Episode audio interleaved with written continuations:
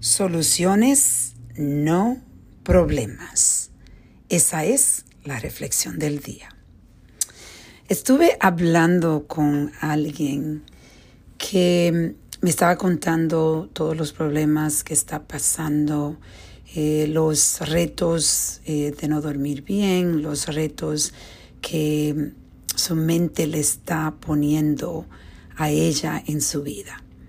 Y es tan fácil eh, para mí ahora mismo ver cuando las personas se están concentrando tanto en el problema o los problemas que se olvidan de buscar las soluciones.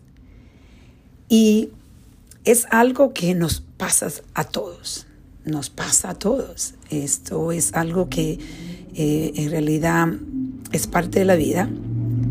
Yo he trabajado en esto por mucho tiempo y gracias a Dios he creado un hábito que cuando los problemas vienen, yo busco soluciones inmediatamente, me concentro en las soluciones. ¿Qué puedo tratar? ¿Puedo tratar esto? Voy y averiguo, empiezo a educarme en cualquiera de las soluciones que, puedan, eh, que puedo traer para resolver los problemas.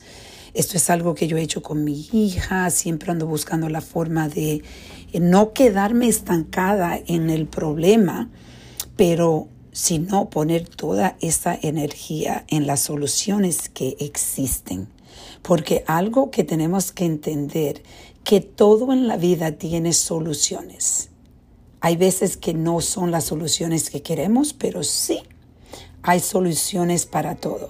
Pero cuando nos concentramos tanto en el problema, y algo que yo veo que muchas personas que tienen eh, es, esa forma de hablar rápido y dicen, tengo este problema y me está pasando esto y me está pasando lo otro y tal, y hablan rápido y en realidad van de un problema a otro. Si tú eres una persona que está haciendo eso y te, te, estás identificando con lo que yo estoy diciendo, hoy te voy a aconsejar, oye, concéntrate en las soluciones. Por un, por ejemplo, si tienes problema durmiendo, el problema es dormir. Pero ¿cuáles son las soluciones?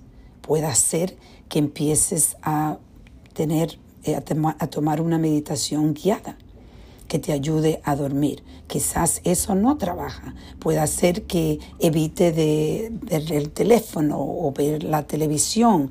Trata eso. Si no, puede ser que hay, hay remedios eh, que son eh, holísticos que te pueden ayudar quizás a dormir un poco. De nuevo, concentrarse en la solución.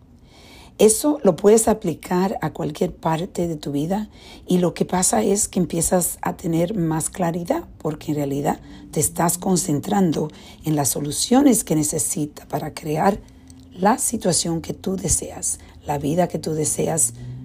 Eso está en tus en tus manos. Tú decides ser creador, decides quedarte en víctima o empieza a ser creador. Vamos a reflexionar y a reconectar.